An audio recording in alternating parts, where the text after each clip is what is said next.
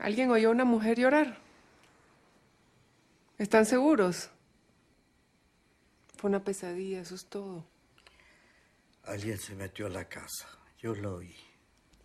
Karintua. Shawak shakchi. Nahuchinka.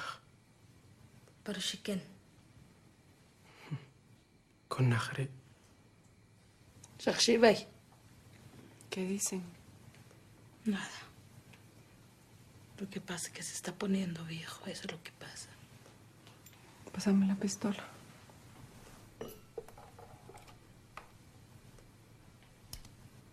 Por seguridad de todos no se la puedo dejar.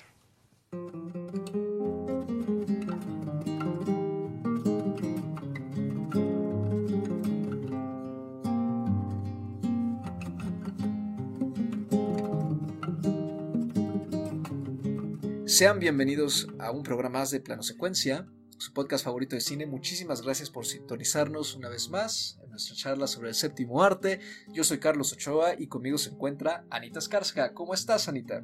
Hola, muy bien, muy contenta de estar en un programa más aquí. Sobre todo para hablar de algo de horror, ¿no? Que a ti te gusta mucho en particular. Sí. Bueno, y también a Andrea le gusta mucho, ¿no, Andy? ¿Cómo estás, Andrea? Hola, muy bien. Bueno, es que depende del horror, ¿verdad? del horror y del terror. eh, a mí hay, hay cosas que me gustan, hay otras que las evito.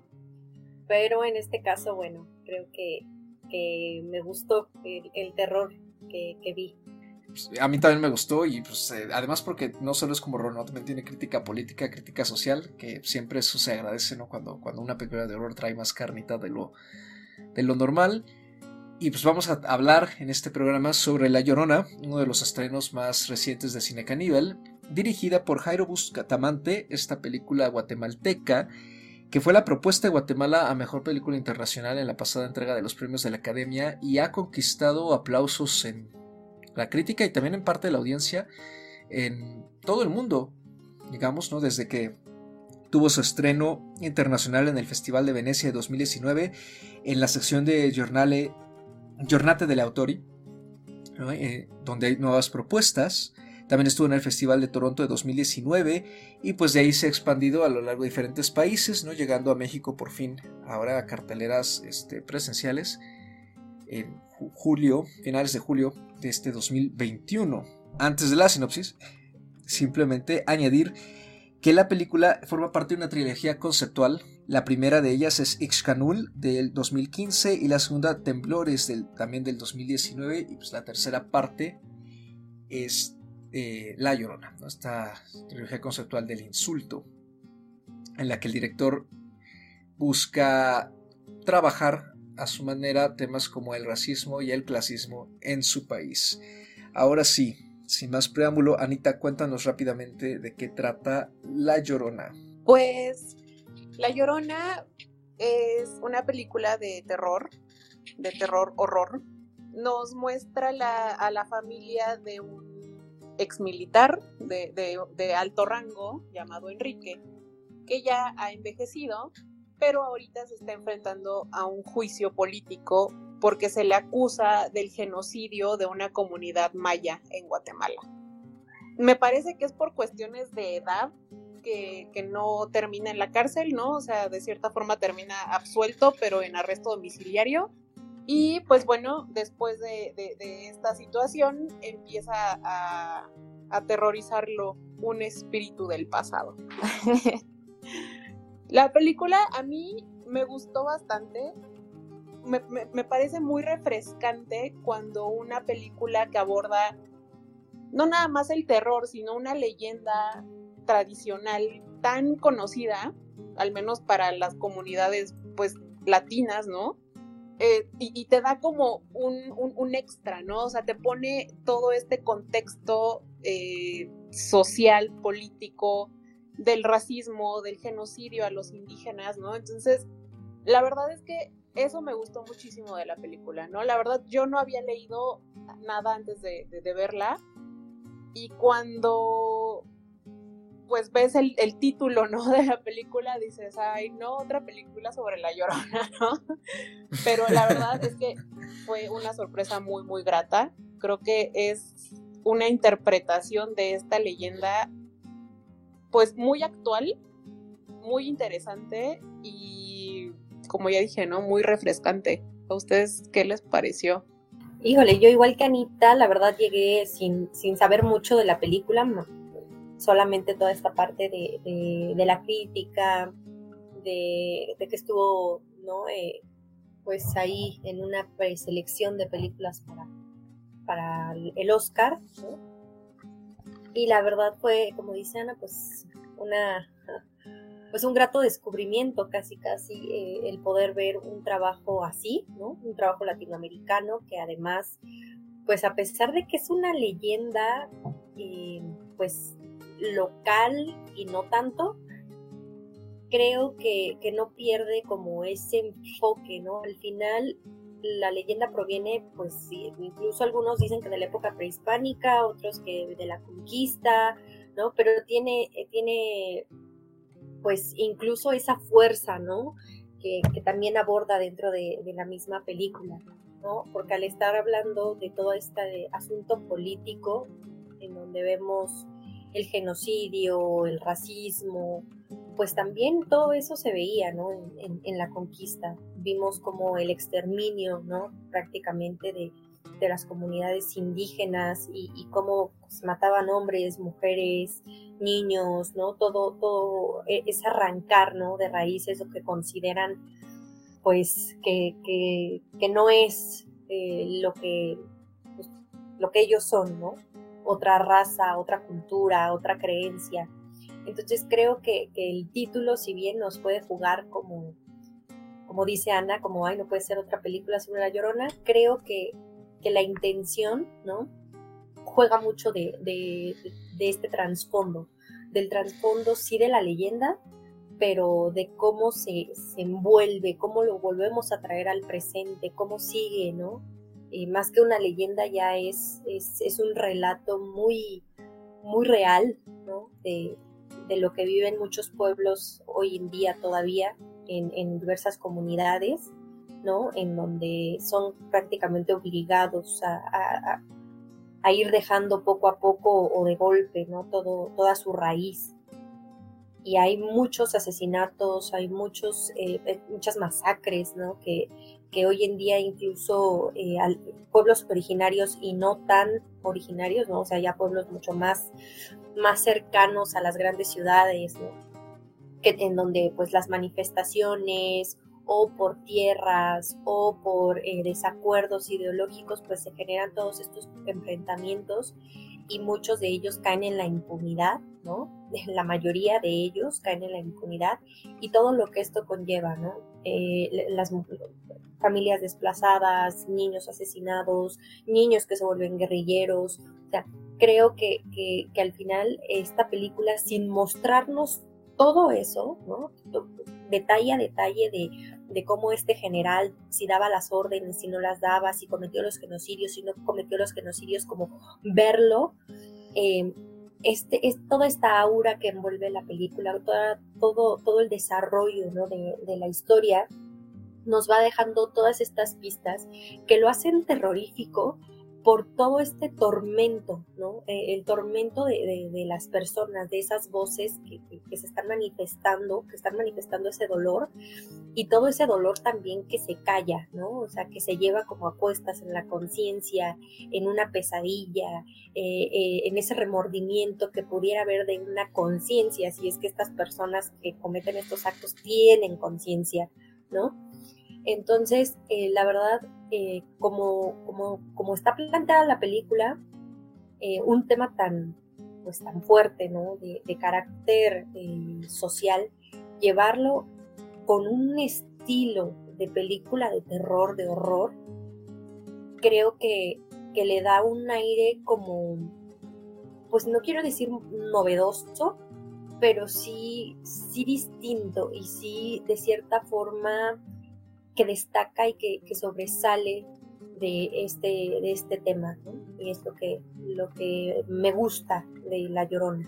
Eh, a mí también esto que hablas, ¿no? Del silencio, del dolor, me parece que es como el principal gancho eh, del que se cuelga el director para reformular esta famosa leyenda folclórica, ¿no? Que, como bien dijo Ana, está extendida prácticamente en toda Latinoamérica, incluso en el sur de Estados Unidos también se utiliza, ¿no? Con la comunidad hispana, que pues como todos sabemos, eh, tiene, digamos, diversas variantes, pero el núcleo es el mismo, ¿no? Una mujer vestida generalmente de blanco que sufre en un duelo perpetuo, en un llanto perpetuo, este, la pérdida de sus hijos, ¿no? que según se dice este, los ahogó, ya sea por necesidad o por un impulso. También hay otras variantes en que, en que se los mataron y es justamente es eh, a partir de esta que Bustamante entrelaza el folclore y cómo muchas veces el folclore refleja también miedos y parte del horror que, han vivido las sociedades ¿no? Con y, que, se van transformando en una especie de trauma colectivo a lo largo del tiempo. Todo esto lo entreteje con el problema del genocidio de Guatemala, ¿no? que también es, llamado el genocidio silencioso, en el, y que forma parte de un pues, suceso poco estudiado, al menos aquí en México, ¿no? La verdad es que esto no, desafortunadamente no, lo vemos nosotros en, nuestra educación básica. Eh, la guerra civil guatemalteca, que duró aproximadamente unos 30 años, ¿no? Del 60 al 93, 96. Y en este periodo, justamente en los 80, fue cuando hubo una, esta tremenda masacre de la población maya en particular, el, genocidio silencioso, el genocidio maya. La película está inspirada no solo en esto, sino en una figura real, que es el general Efraín Ríos Montt, en la película le ponen este nombre de Enrique Monteverde, que murió en 2018 de una forma muy similar, eh, fue absuelto, pero iba a ser enjuiciado otra vez, ahora por crímenes de contra la humanidad y, y genocidio, pero falleció en su casa en el 2018. En este genocidio se dice que hubo más de 200.000 muertes y 40.000 desaparecidos. Y entre todo lo que ocurrió en el genocidio, hubo no solo masacres, sino también desapariciones forzadas, torturas, ejecuciones oficiales por parte del Estado, que estuvo respaldado fuertemente por Estados Unidos.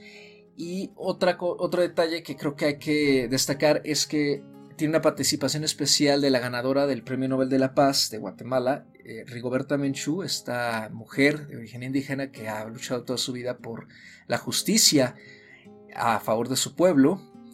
Y ella tiene una participación en una de las escenas, yo creo, más fascinantes de, de toda la película, que es justo el juicio en el que unas mujeres dan un testimonio muy horrorizante sobre qué fue lo que pasó en el, genocidio que, que nos da la película.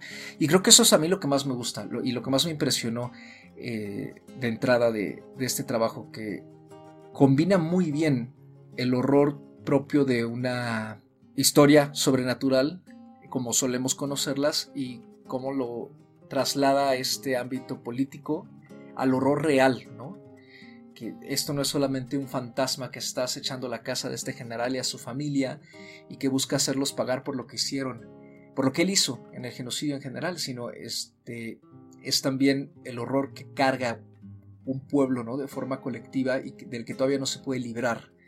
Me parece una forma, como bien dijo Ana, refrescante de, de trabajar este mito y, y además me parece que es hasta inspiradora, ¿no? O sea, utilizar este tipo de figuras folclóricas para contar cosas de, sí del pasado, pero que siguen afectando mucho en el presente de las naciones y despegarse un poco de esa fórmula tan gastada ya de, del cine de sustos. Y como quizá recuerden, no hace mucho también salió una especie de película de La Llorona que forma parte del universo de The Conjuring, del conjuro, y que más bien simplemente busca utilizar al fantasma para hacer lo mismo de siempre, ¿no? Y aquí ese fantasma al contrario, ¿no? Pareciera que incluso la audiencia poco a poco se va poniendo de, lado de él. El reparto de la película incluye a María Mercedes Coroy, esta actriz guatemalteca, ¿no? también de origen indígena, que fue la protagonista de Escanul, ¿no? la primera película de Bustamante. Ella interpreta a Alma, que es la encarnación de esta figura fantasmagórica, y está acompañada por Sabrina de la Hoz, Margarita Kenefic, Julio Díaz y María Telón. Bueno, yo lo que, lo que quisiera resaltar también es eh, la, cinematografía, cómo contribuye, ¿no? Precisamente a darle todo este aspecto muy de, pues, película de terror, esa tensión, ese misterio, ¿no? Ese aspecto hasta de cierta forma de, leyenda, ¿no? Eh, creo que algo que me gusta es precisamente cómo maneja su cámara, la película, ¿no? En, los aspectos de, fotografía. Creo que tiene como muy definido en, este caso las tomas, ¿no? Eh, estos acercamientos que, vemos por momentos hacia los personajes, ¿no? Los personajes, eh, cómo están dirigidos en esas tomas como, como oídos, ¿no? Como, como pensando, como eh, precisamente en ese silencio que de repente tiene la película. Eso es otra cosa que a mí me gusta, ¿no? Que, maneja muy bien también los silencios para generar esa tensión de que algo va a pasar, ¿no? Y que en todo momento estemos esperando precisamente ese aspecto, pues más de terror, que al final eh, solamente es, eh, como un juego que tiene con el espectador, ¿no? Para mantenerlo ahí en, en, esa tensión constante que al final eh, lo terrorífico pues es más el aspecto humano, ¿no? Este aspecto de las masacres, este aspecto de, de todo lo que se hizo, ¿no? De, y, de evadir, ¿no? La justicia. Precisamente eso, eso para mí pues es lo terrorífico. Pero todo el, todo el tiempo también juega con, con este aspecto de la leyenda, visualmente en estos momentos en donde vemos al personaje de, de Alma, ¿no? En que la vamos siguiendo. Ella es muy callada, casi nunca la escuchamos, ¿no? Tenemos eh, esta neblina de repente o este susurro de la mujer que llora y que inquieta mucho al personaje del general, ¿no? Y cómo cada uno de estos personajes incluso se empiezan a, ver eh, trastocados eh, en su psique, ¿no? La esposa del general, que aparentemente pues está de acuerdo con todo, y, defiende, ¿no? Como, ay, estas mujeres que lo vienen a acusar de, todos esos crímenes son unas no sé qué, ¿no? O sea, hasta ella misma empieza a enfrentarse a todos esos miedos, a esos, todos, todos esos, ese terror, ¿no? Sin, sin decirnos, ¿no? Lo, lo, estamos viendo, la percibimos, la sentimos, cómo empieza a trastocar este, todos sus sentidos, ¿no? Eh, y, ya llega un punto en que ni siquiera lo defiende, ¿no? También ella como que hasta cierto punto lo ataca. Y creo que eso pasa con la mayoría de los personajes, ¿no? Se van, se van poniendo un poco en contra del general, pero también de, esta forma extraña, de esta forma misteriosa, ¿no? Que, que, maneja muy bien la película y que le, a, mí yo lo, si bien es parte del guion, yo lo atribuyo mucho a cómo está manejando todos estos momentos de silencio, a estos cuadros en cámara, a los colores que usa en, cámara. Y creo que, eso hace que tengan muy bien conceptualizado lo que quieren transmitir eh, visualmente y en, en el discurso, ¿no? Creo que ese también es otro acierto de la película porque para la hora y media que dura, la verdad es que te mantiene muy bien y, te cuenta de forma muy concreta eh, algo que, genera un impacto nosotros como, como latinos, ¿no? Probablemente que, hemos visto todas estas guerras, no solo en Guatemala, como mencionas, Carlos, incluso en El Salvador hay una película, recuerdo que en su tiempo también fue bastante sonada, que se llamaba Voces Inocentes, ¿no? Sobre estos conflictos de, de, guerra civil en El Salvador, o, hay un documental incluso sobre la guerra civil de Guatemala que se llama La Isla. No recuerdo si lo hizo la Dolce Vele, pero sí sé que es de origen alemán. Entonces, todo esto eh, que, que a lo mejor lo podrías ver o, leer o conocer, de una u otra forma te lo resume en una sensación, ¿no? Y en esa sensación que te deja al final, al final la película. Entonces creo que, tiene bastantes aciertos eh, en, diversos sentidos. No, y justamente ahorita pensando un poquito en lo que mencionaron los dos, ¿no? Me llama mucho la atención eh, justo esto que se conoce como el genocidio silencioso, ¿no? Y, un poco como lo que menciona Andy, ¿no? De cómo se, se manejan los silencios en la película, pero no nada más los silencios, ¿no? Sino también todo el tiempo mientras ellos están dentro de la casa, se escuchan afuera las manifestaciones, ¿no? Porque hay una manifestación de personas que están afuera de la casa 24/7, pues cantando consignas, ¿no? Gritando. Y también de repente en este manejo del, del, ruido, del sonido, hay, hay escenas en donde resulta ensordecedora esta parte, ¿no? Entonces también lo que vemos muchas veces en el cine de terror es algo de lo que nos quejamos muchísimo, ¿no? Que es este ruido de repente estridente que hace que brinques. Y aquí siento que hay una manera como de, trabajarlo de una manera muy distinta, ¿no? El, el, manejo del sonido, que para empezar son sonidos reales, ¿no? O sea, son voces, son gritos, son cánticos, son tamborazos, o de repente está este silencio, ¿no? Sepulcral. Entonces, creo que eso también es un acierto de la película muy, muy, muy bien manejado. En general, todo el ambiente que se siente dentro de esta casa, que además es medio laberíntica, ¿no? Y como, muy oscura a veces, ¿no? Y, o sea, todo el, manejo de cámara, el manejo de los espacios, sobre todo, me parece además también muy bien realizado. Toda esta ambientación, ¿no? Que es muy propia del cine de horror, me parece que son muchas de las convenciones, ¿no? La casa laberíntica, el, fantasma, el silencio, ¿no? Pero sí está manejado de tal forma que la convención deje de, ser solo eso y que nutra más al subtexto, ¿no? De que realmente nos quiere dar a entender el director. Y a pesar de que evita, eh, evita, caer de convencionalismo, cuando llega a, a más bien, es que nunca cae en él, cuando llega a utilizar los recursos más cliché, que en el caso de la figura de la llorona pues sería el lamento, lo utiliza con muchísima efectividad porque no es muy seguido. Pero cuando se escucha, ay, no, sí, sí da cosita. Sobre todo al inicio, creo que la, la, secuencia inicial.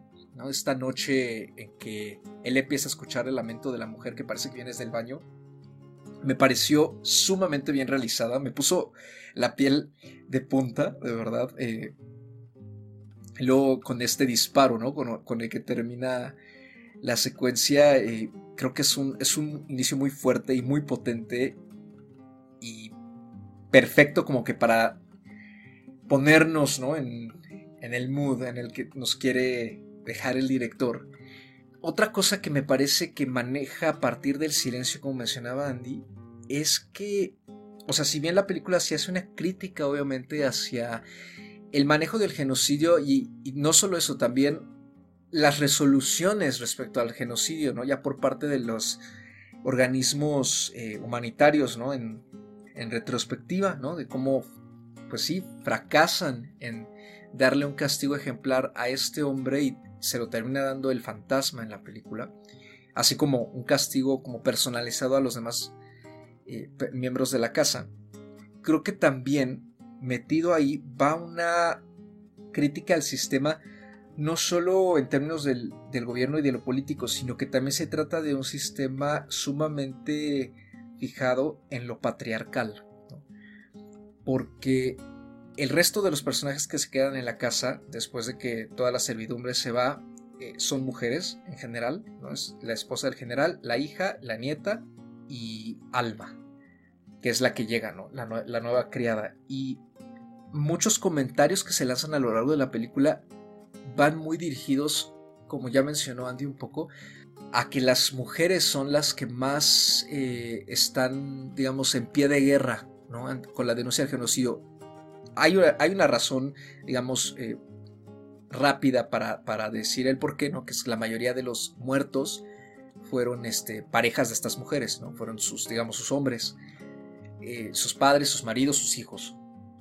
Entonces ellas son las que sobrevivieron, pero ellas también han sido víctimas de una violencia aún peor, no solo de la pérdida, sino también de la agresión sexual, de ser ignoradas, ¿no? de tratar de ser silenciadas y de un desdén en particular, no solo porque son mujeres, sino también porque son mujeres indígenas, ¿no? Además, entonces me parece que los personajes reflejan muy bien todo eso y poco a poco se va como resquebrajando esta estructura que obviamente está sostenida por el señor, por el general en la casa, ¿no? Porque él es quien se porta cada vez más agresivo y después no solo con, con, la gente afuera, que es la que lo está molestando, digamos, entre comillas, sino también empieza a molestarse con la propia esposa, con su hija y con su nieta, ¿no? Entonces, creo que sí hay también ese discurso sobre cómo no solamente es la población indígena la oprimida, sino también en particular las mujeres son las oprimidas por este gobierno. Y entonces Bustamante usa el personaje de la Llorona como para contraatacar y retomar ese papel de poder y de cierto modo voltear las mesas, ¿no? Voltear la balanza y aunque sí es una venganza, al mismo tiempo es hacer justicia. Y creo que hace como mucha sombra, ¿no? Ciertas, ciertas cosas que, mencionas, porque al final todos son personajes femeninos y solo él, ¿no? E incluso te, te, dan a entender en el caso de, de la hija, ¿no? Que, que, nunca supo qué pasó con su esposo, por ejemplo.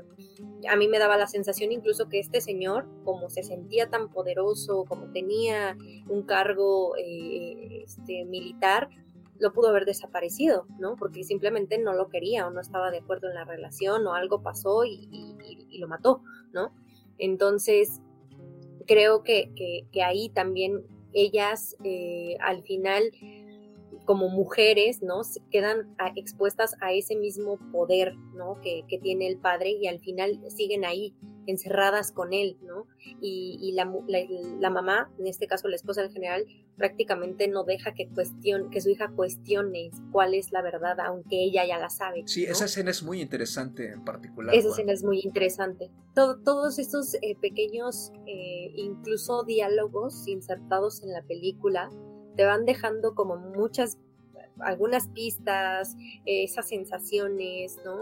este, este análisis que, que vamos viendo que, que, en donde te das cuenta que hay, que se están fijando en los detalles, ¿no? en donde fueron bastante cuidadosos en cómo insertarlos y en la crítica que estaban dejando ahí, ¿no? Porque en esa escena, no sé si hablamos de la misma, me imagino que sí, en donde están en, antes de dar como el veredicto, ¿no? De, de la culpabilidad o no de, del general, eh, la, la, hija le cuestiona a la madre, ¿no?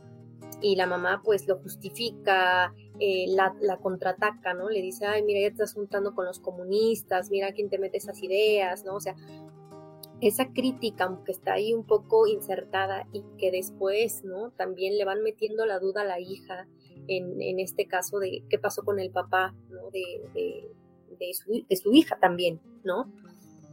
Todo, todos, todos estos eh, diálogos que, que nos van quedando están muy bien, eh, muy bien logrados para poder generarnos pues todos estos análisis, ¿no? Y creo que también volviendo a eso eh, de, cómo se presenta la audiencia precisamente, en donde vemos a una mujer testificar, no sé si, si, se dieron cuenta o, tienen la misma sensación que tengo yo, pero también ahí de cierta forma se personifica un poco este, eh, bueno, a, la llorona como tal, ¿no?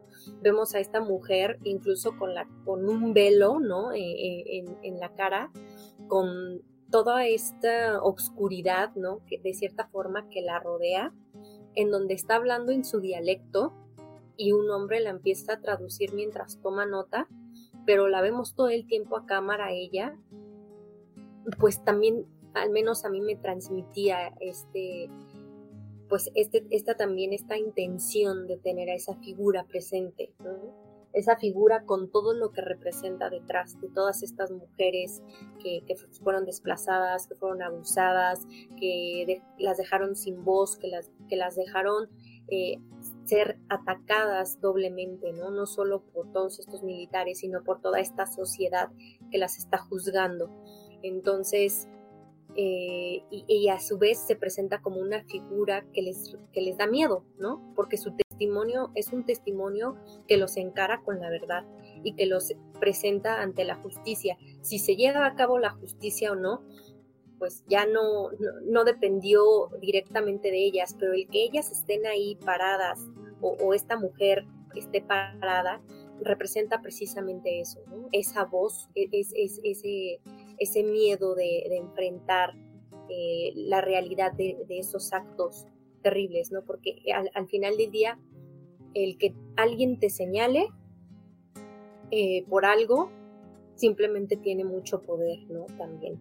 Entonces creo que tiene este tipo de inserciones muy detalladas la película, que con mucho valor y mucho peso a la interpretación, a la metáfora y al análisis.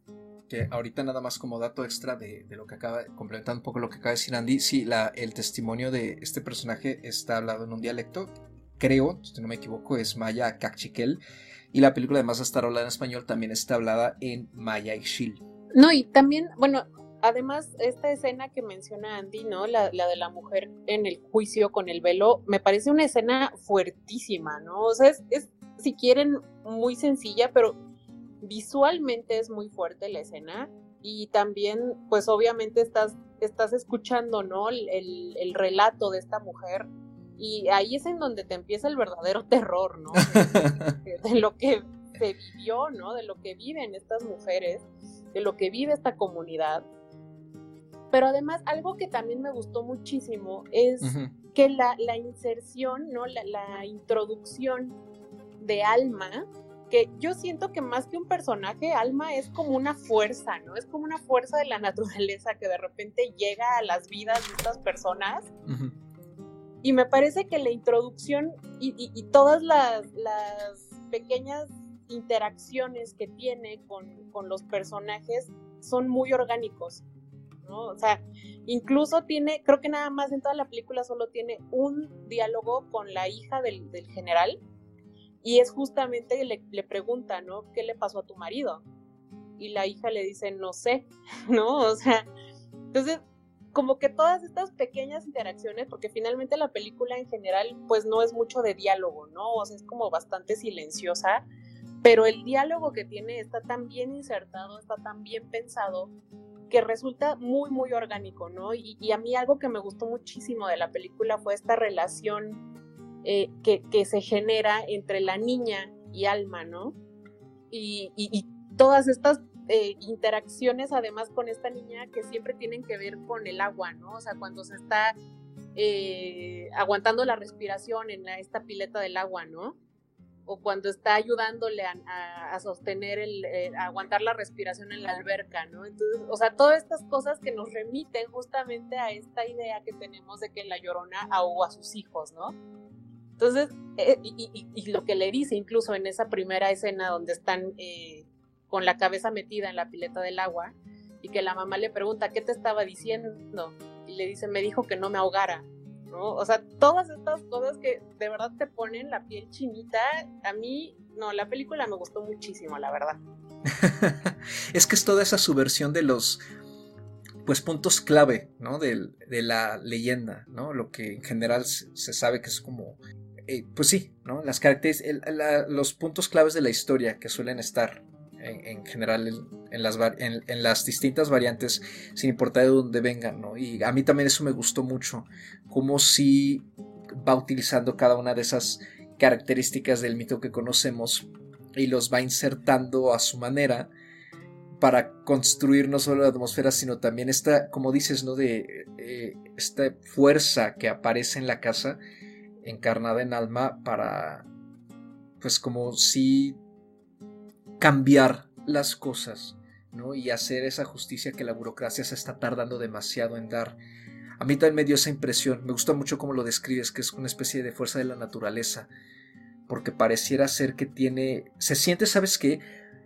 Que el personaje de, de Alma tiene una furia guardada muy fuerte y aunque nunca la deja salir de forma agresiva o de forma explícita más bien, se siente mucho y eso aumenta muchísimo la tensión y creo que ahí el mérito también es mucho eh, pues de la actriz, ¿no? De María Mercedes Coroy, me parece que es un papel estupendo como, como la llorona, tal cual.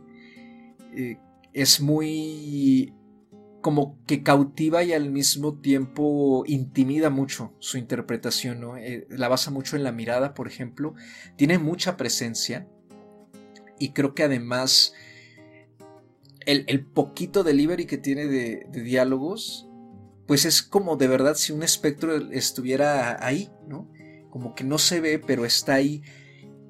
Y, en parte, pues ese es uno de los aciertos también eh, de, la película, ¿no? De esta, como el, el director logra pues hacer que todo esto fluya de forma muy orgánica en general. A mí creo que lo único que no me gusta de la película, si me pongo también ya muy, digamos, exigente, por así decirlo, es que creo que la duración le afecta un poquito hacia el final. Siento ese, esos últimos minutos un poco apresurados. Como que la tensión pausada que había estado creando durante 40 minutos, después de la primera media hora, como que empieza a desdibujarse un poco, quizá también es porque se necesita llegar al final, siento que se acelera y no me resulta tan impactante por momentos, con todo y que el final sí creo que es pues muy catártico y obedece mucho a lo que ha estado construyendo la película en general, ¿no? ese es mi único pero, por así decirlo. Y, creo, y hay otro pequeño eh, detalle que no hemos tocado, y que a mí también me, o sea, si la película me, había gustado muchísimo, con esto me fascinó aún más, ¿no? La canción del final, la canción de los créditos, que es una reinterpretación de La Llorona, de la famosa canción de La Llorona, pues que tiene muchísimos intérpretes, ¿no? Una de ellas es de las más famosas es Chabela Vargas. Aquí está interpretada por la cantante Gaby Moreno, de Guatemala, Cuenta además con un video oficial en YouTube ¿no? de, la canción protagonizado también por, por María Mercedes Coroy. Para mí le añadió una capa más no solo de horror, sino como de esa riqueza folclórica de, de Latinoamérica la película. Me pareció como una coda bellísima para terminar el largometraje. Y la letra, escuchándola en general, junto con los arreglos y la voz de, de Gaby Moreno, me parece escalofriante y fascinante y escalofriante a la vez. Me gustó mucho y creo que eso le añade pues un toque muy particular. También a... Le, pone, digamos, de forma musical un punto extra a ese sufrimiento que, que está palpable en todo el largometraje. A mí también me gustó muchísimo eh, la canción. La verdad es que el meterle una letra con a, una canción que, que, ya de por sí tiene pues un peso tan grande en el folclore y en la cultura, hacerle este cambio y, meter toda esta carga de, pues, de la crítica, del genocidio, del racismo, ¿no? Creo que, le da muchísimo, muchísimo impacto. La verdad es que cuando te pones a escuchar la letra al final de, la película, te da precisamente, es un cierre más, ¿no? Ya de por sí la escena final pues sí te da como, como este paso a lo, a lo terrorífico, ¿no? A lo que podría ser una película de terror, ¿no? De, que pues el tormento sigue, ¿no? Porque no es solo una persona la que provocó o la que llevó a cabo estos actos, sino son muchos, muchas personas más que no, que no, han, que no han generado esa conciencia, ese remordimiento, ¿no? Y que de una u otra forma eh, merecerían, ¿no? Eh, cargar con ese tormento. Pero cuando llega la, la canción, le da este doble cierre, este doble golpe de, impacto, ¿no? Y creo que no es el único, bueno, es además, eh, es un elemento de los del folclore, fuera de, utilizar el personaje de La Llorona, creo que es el segundo que más impacta.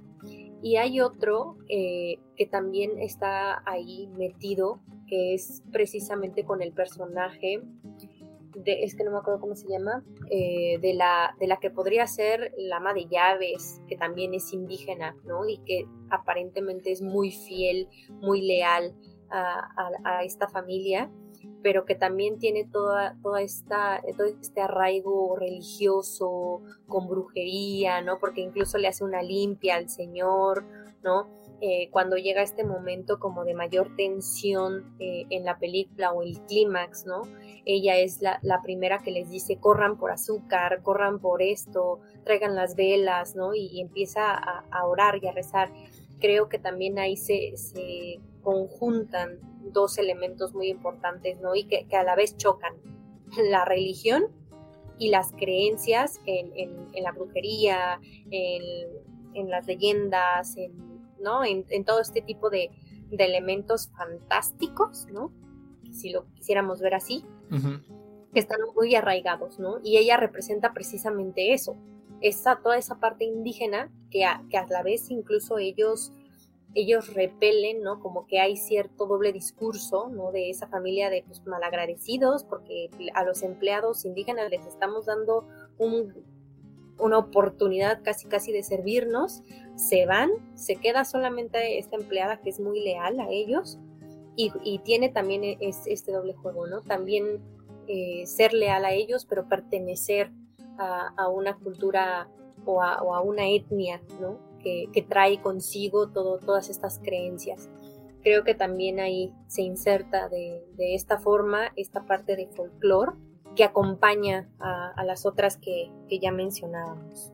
Sí, ¿no? Yo creo que finalmente la película está, está muy pensada a detalle, ¿no? O sea, absolutamente todos los personajes que vemos tienen una función, ¿no? Más allá de, simplemente ser personajes en pantalla, tienen una función, tienen incluso como un rango, ¿no? Si quieres. O sea, en, la familia esta del general, ¿no? O sea, puedes ver, ¿no? Es gente, es gente blanca, es gente adinerada, es gente que tiene pues otro sistema de valores, ¿no? Y finalmente, pues pareciera que con el único personaje con el que puedes generar empatía es con la niña, ¿no? Y eso pues por una cuestión de edad, ¿no? Mientras que tenemos a estos dos personajes, ¿no? De Alma y esta otra señora, ¿no? Que representan pues esta contraparte, ¿no? De, lo que es la servidumbre, de lo que es, eh, eh, vaya, cosas que, incluso en México vemos todos los días, ¿no? De, cómo las personas eh, pues de, una clase social diferente, de una etnia diferente, pues llegan a trabajar a estas casas, ¿no? Y traen consigo pues otro sistema de valores, otras ideas, otra, y pues finalmente el personaje de, de esta mujer, que ni Andy ni yo recordamos cómo se llama. Valeriana, ¿no? Valeriana, sí, sí. Este, pues también incluso como que personifica de cierta manera el sincretismo, ¿no? Este sincretismo religioso que existe pues en las comunidades indígenas, ¿no? Entonces creo que sí, todo está así cortado con bisturí, ¿no? O sea, vaya, finalmente son es una película muy detallada, es una película muy bien pensada, incluso vaya, si nos vamos a detalles nimios, si quieres, pues el hecho de que Alma se llama Alma, ¿no? O sea, todo tiene como un peso muy fuerte en, lo que vemos en pantalla, ¿no? O sea, resulta una película muy corta, muy concreta, si quieres, pero finalmente todo está muy concentrado, ¿no? Entonces se vuelven muy claros estos detalles que a lo mejor si fuera una película más larga o le hubieran metido como que más relleno, pues se, diluiría, ¿no? De, de, de, una manera a lo mejor pues que le hubiera jugado negativamente, ¿no? Entonces creo que a mí sí me funciona muy bien la, la, lo que dura, ¿no? La duración de la película me funciona muy bien porque sí me parece que es un trabajo muy concreto y muy específico y muy bien detallado y muy bien cortado. Sí estoy un poco de acuerdo en lo que dices, Carlos, de que al final se siente un poquito apresurado, ¿no? Desde el momento en el que empieza Valeriana con que traigan las velas y vamos a hacer el ritual, a partir de ahí como que todo te lleva así corriendo, ¿no? Sí, sí estoy de acuerdo en que esa, esa secuencia final se pudo haber alargado tres, cuatro minutos si quieres, ¿no? O sea, con poquito que lo hubieras alargado a lo mejor se hubiera sentido menos apresurado. Pero en general, sí, la verdad es que es una película, pues yo siento que tiene mucha tela de dónde cortar. Sí, a mí también me ha parecido como uno de los mejores estrenos que hemos tenido este año y también una de las mejores propuestas, no solo en general de cine latinoamericano muy, muy reciente, sino eh, del género, ¿no? Como bien dijiste tú al inicio, eh, es una forma muy refrescante de trabajar y de juntar dos temas que pues no están tan distantes entre sí, ¿no? Más bien que pueden utilizar, eh, combinarse de formas muy efectivas y de no utilizar, eh, digamos, las mismas salidas de siempre para trabajar las leyendas folclóricas relacionadas con el horror y que se puede utilizar, pues no solo como denuncia, sino también como medio de reflexión y de concientización e incluso de, hasta de forma didáctica, ¿no? O sea, a mí, a partir de esta película fue que ya después me puse a leer un poquito eh, justamente sobre el, el genocidio de Guatemala y un poquito de forma muy superficial sobre la guerra civil que, que hubo ahí porque finalmente son pues sucesos históricos que para muchas personas fuera del país no son desconocidos, ¿no? Y creo que siempre es muy importante y enriquecedor enterarnos de este tipo de cosas, incluso si, si ocurrieron en el pasado. Yo nada más para, para cerrar en general, eh, pues mis, cuatro estrellas muy, muy sólidas para, para La Llorona de Jairo Bustamante. Me interesa ver más de su cine y, y ojalá, quizá, esto, pues no sé, estaría muy padre que saliera aquí en México, eh, no tal cual respecto a La Llorona, pero sí con alguna otra figura folclórica, alguna película que sea ambiciosa y combine distintas temáticas como, como lo hace esta, ¿no? Yo igual le puse cuatro estrellas y media, yo creo que si la vuelvo a ver incluso las cuatro y media, porque la verdad me parece un trabajo muy bien logrado y que tiene muchísimo peso en la, como lo que dijimos, ¿no? Actualmente está muy vigente el tema y con todos los elementos que, que, conjunta y que lo sabe hacer tan bien y es tan efectivo en ese sentido en lo que nos cuenta, que probablemente si en un, en una segunda, en un segundo visionado le pondría las cuatro y media, yo creo que sin problema, ¿no? Ya fijándome todavía más en los detalles. Creo que, como bien mencionas, es un trabajo destacado, sobre todo pues de lo último, lo más reciente que hemos visto de, cine latinoamericano, ¿no? Como aportación pues, cinematográfica, como aportación a, a, un tema muy, muy interesante, ¿no? Tanto de carácter histórico como de carácter social y la verdad bastante recomendable. Eh, entiendo que mucha gente no mm, va a esperar algo terror convencional. La verdad es que así como, como lo estuvimos charlando, no, no se trata de, que sea una película de terror el género, ¿no? Sino más bien cómo se aborda, ¿no? Y, lo terrorífico que pueden llegar a ser varias cosas. Pero la verdad, eh, yo la recomendaría ampliamente a todos los que, estén muy interesados en el tema y a los que no, también que se dieran la, la oportunidad. Yo también le puse cuatro estrellas así inicialmente. Ahorita que le estuvimos platicando y que la hemos estado como repensando, estoy muy tentada a subirse a la cuatro y media. La verdad es que es una película que sí recomiendo ampliamente, la volvería a ver sin problemas. Pues con eso cerramos este comentario sobre La Llorona. Como dije, en México está en carteleras presenciales y en Estados Unidos, para las personas que nos escuchan por allá, está disponible desde, creo, el año pasado, si no es que un poco antes, en la plataforma Shudder. Allá creo que no llegó a carteleras eh, presenciales, pues por toda también la situación de la pandemia, pero está disponible en esa plataforma que tengo entendido está un poquito especializada en cine de género, en particular de horror y fantástico. Muchas cosas están ahí, eh, digamos que juegan con, con el horror, la fantasía, la ciencia ficción, cosas un poquito menos convencionales en general se, encuentran en esa plataforma que pues tristemente es nada más, eh, es exclusiva de, Estados Unidos. Vamos con la recomendación del día antes de, irnos y esa le toca a Andy Ok, bueno, pues en esta ocasión voy a recomendar, no la, no la tocamos aquí en, el podcast en su momento, eh, porque también ha tenido como unos estrenos y no estrenos medio, medio raros por ahí, pero sí ha, estado, se ha estado disponible. En este caso la película se llama Bacurau. Es una película brasileña de 2019 que incluso logró el premio del jurado en el Festival de Cannes, ahí, igual en, en 2019. Eh, llegó ahí por ahí en algún momento con, la cineteca, en, algún, en alguna muestra, si, si, no mal recuerdo. Y actualmente la pueden encontrar en Casa Caníbal, en renta y también para, para comprarla. Me parece, si ahí no me corrige Carlos, por ahí de 30 a 32 pesos está disponible Bacurau. Creo que le pusieron ahí un, subtítulo como Tierra de Nadie o Tierra de Algo.